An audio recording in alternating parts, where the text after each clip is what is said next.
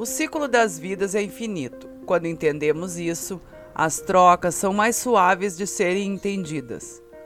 Quando em uma existência somos filho desejado, em outra somos o filho que tivemos e renegamos. Pode ser também ao contrário os acontecimentos. Pode entender que os resgates são combinados e permitidos. Quando nos separamos da família material, mas não da espiritual, acontecem encontros sim, espiritualmente. Irmãos gêmeos que nasceriam juntos e seriam ligados a ponto de um sentir dor quando o outro sentir dor.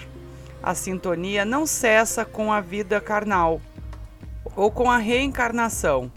E sabendo da similaridade e amor mútuo, os irmãos se atraem em vista sempre com amor por sua mãe, que assiste, mas não compreende tal ligação. Essas experiências nos servem para validar a experiência da vida e a imortalidade da alma. Mostra que temos uma família espiritual e que, mesmo quando não pertencemos à mesma família na Terra, o encontro acontece sempre para matar a saudade e lembrar do que viveram.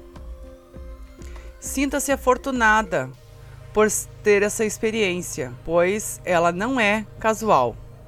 Dois irmãos, gerados no mesmo ventre, em que apenas um deles teve condições de pisar na terra. Esse nascimento gerou uma perspectiva grande para os dois espíritos.